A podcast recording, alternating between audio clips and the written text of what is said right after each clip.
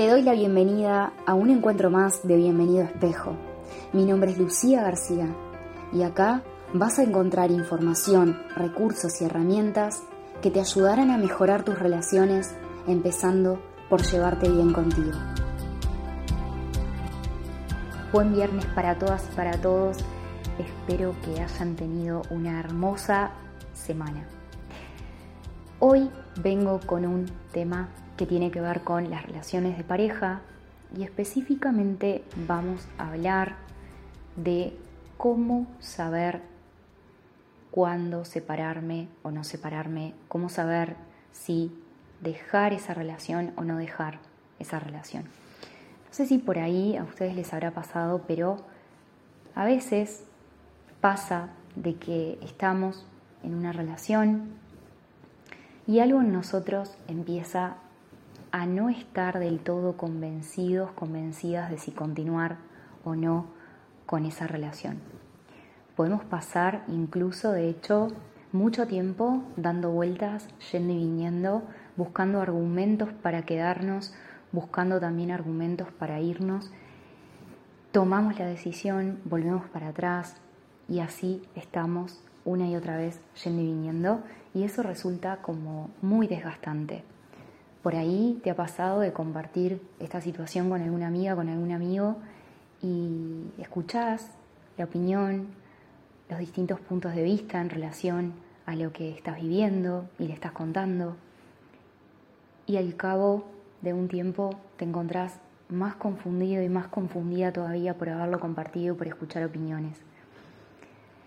Entonces, hoy tengo la intención de reflexionar acerca de este tema. Tengo esa intención, porque esto que voy a compartir hoy es tan personal, tan personal, que no me atrevería a decirte, hace esto y esto y anda por acá que te va a ir bien, porque realmente lo considero como algo que requiere de una autoobservación, de que seas honesto, honesta contigo y solo nosotros mismos podemos ver dónde realmente estamos pisando el palito y nos estamos siendo sinceras y sinceros. Entonces, vamos a reflexionar. Cuando estamos en una relación y las cosas empiezan de a poco como a convertirse en un gran signo de pregunta de si seguir o no, lo primero que tenemos que ver o invito a, que puedas ver es que esa situación es una invitación a que te puedas mirar. Es una invitación a mirarte a que empieces a observar, bueno, ahí hay algo que, aunque no sepa bien qué es, me está haciendo dudar si continuar o no en esta relación. Cuando nos paramos a mirarnos, estamos generando un espacio que nos puede aportar una claridad que quizás no la estábamos considerando. Nos paramos a mirarnos y empezamos a ver, bueno, ¿qué hay acá? me estoy quizás dejando en segundo lugar por sostener esta relación, hay una parte de mí que no se está escuchando, ¿qué es lo que hay? Estoy proyectando eh, mis miedos en mi compañero, en mi compañera, o sea, ¿qué hay ahí que me está haciendo dudar? Cuando vamos poco a poco observando partes de nosotros mismos que se están poniendo en juego porque son las que nos están haciendo dudar, tenemos la posibilidad de acceder a un espacio de claridad. Entonces empezamos a ver, bueno, hay, miedos, hay miedos, hay, hay una parte de mí que nos escucha en esta relación y entonces me estoy dando cuenta que me cansé de ceder también hay por ahí mm, proyectos que son importantes para mí y que quizás ahora no los estoy pudiendo compartir con la otra persona y son importantes para mí. O sea, ¿qué hay? ¿Qué me hace dudar? No estoy siendo sincera, sincero en lo que estoy sintiendo, ya no siento lo mismo, ¿no? Reflexionar. Capaz que te sirve salir por ahí a tomarte un café, comer algo solo, sola, generarte este espacio de alguna manera. El segundo punto que, por ahí te invito como a, a pensar conmigo es que está bueno ver si, si, esa duda que siento tiene que ver con, con la historia, con el peso de lo que ya vivimos juntos y entonces hay una parte de mí que no puede florecer en el presente porque se quedó con el peso de cosas que pasaron y esperé que fueran de otra manera.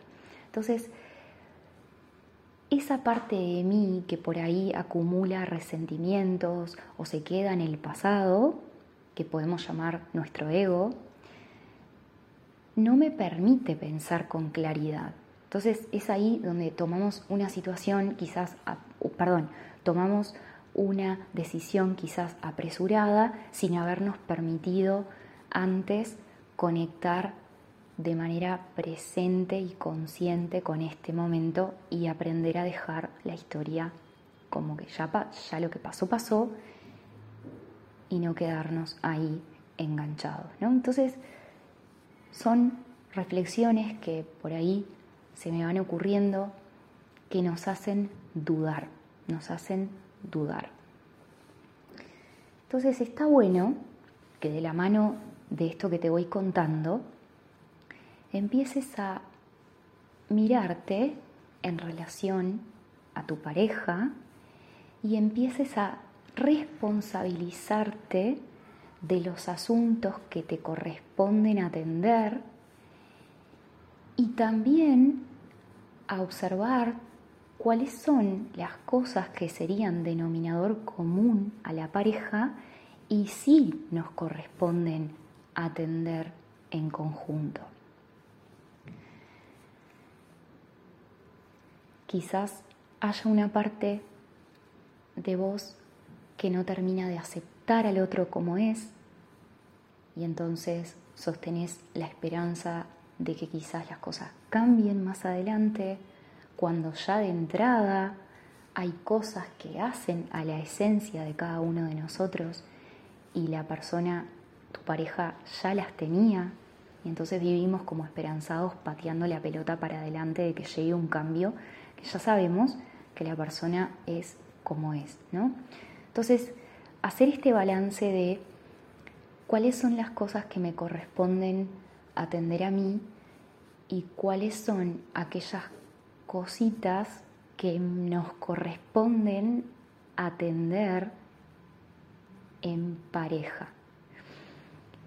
Cuando hacemos este balance, podemos empezar, como te decía, a asumir nuestra cuota de responsabilidad frente a las situaciones que vivimos, a las decisiones que tomamos a nuestro proceso de transformación, porque quizás tengo que cambiar algo que nos haría bien a los dos, tengo que considerar que me haga bien a mí, pero eso va a impactar en la pareja, ¿no?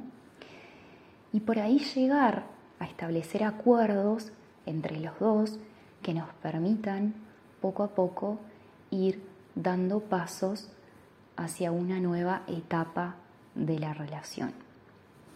Y con esto me gustaría cerrar este episodio de hoy. Es importante que consideremos que las relaciones de pareja tienen sus etapas y que está bien que así sea, que asumamos que las cosas pueden ir cambiando, que podemos irnos transformando, evolucionando y a medida que vamos haciendo un proceso interno, por más de que le destinemos un tiempo determinado o no, porque la propia vida también nos lleva a hacer procesos, asumir de que las cosas pueden cambiar, que no significa que un desafío que hoy la relación esté atravesando tenga que considerarse un final, sino que es ir acomodándonos a crecer con el otro, asumiendo nuestra parte de responsabilidad y manifestando una responsabilidad compartida en aquellos puntos que es conveniente atender de a dos. Y de esta forma para mí es como aprender a bailar, es, es, un baile entre el otro y vos, o la otra persona y vos, y en realidad es, no olvidemos que el objetivo de toda nuestra vida es ser felices, y para ser felices, tarde o temprano, tenemos que empezar a mirarnos. Y desde ahí empezar a bailar con nuestras luces y nuestras sombras. Y nuestras parejas van a estar ahí siempre enseñándonos las partes de nosotros que quizás nos cueste reconocer. Entonces, para resumir, dudo de continuar con esa relación o no, te sugiero que te tomes un tiempo para pasar en soledad, donde puedas pensar con claridad, tomarte un espacio donde te empieces a mirar. Cuáles son los miedos que proyectás, cuáles son los proyectos que te gustaría llevar a cabo y por ahí tu pareja no comparte, en qué partes te desconectás, cuándo son las veces que te sentís más conectada, qué es lo que te lleva a dudar, empezar a observar todas esas cosas. Y después, seguro que hacer este ejercicio de responsabilidad compartida y responsabilidad individual puede aclararte para dar los próximos pasos y tener sobre todo una seguridad y una confianza de que hay una parte de vos que sabe para dónde ir. ¿Qué tema el de hoy? ¿Qué tema? Me extendí un poco. Es algo que, que en lo personal llama mi atención. Bueno, siempre termino diciendo lo mismo en todos los podcasts que comparto porque me apasionan todos estos temas. Te dejo un gran abrazo como siempre, que tengas un hermoso fin de semana. Nos acompañamos desde acá. Si te ha gustado este audio, si crees que le puede servir a ese amigo o esa amiga, compartilo. Te mando un gran abrazo.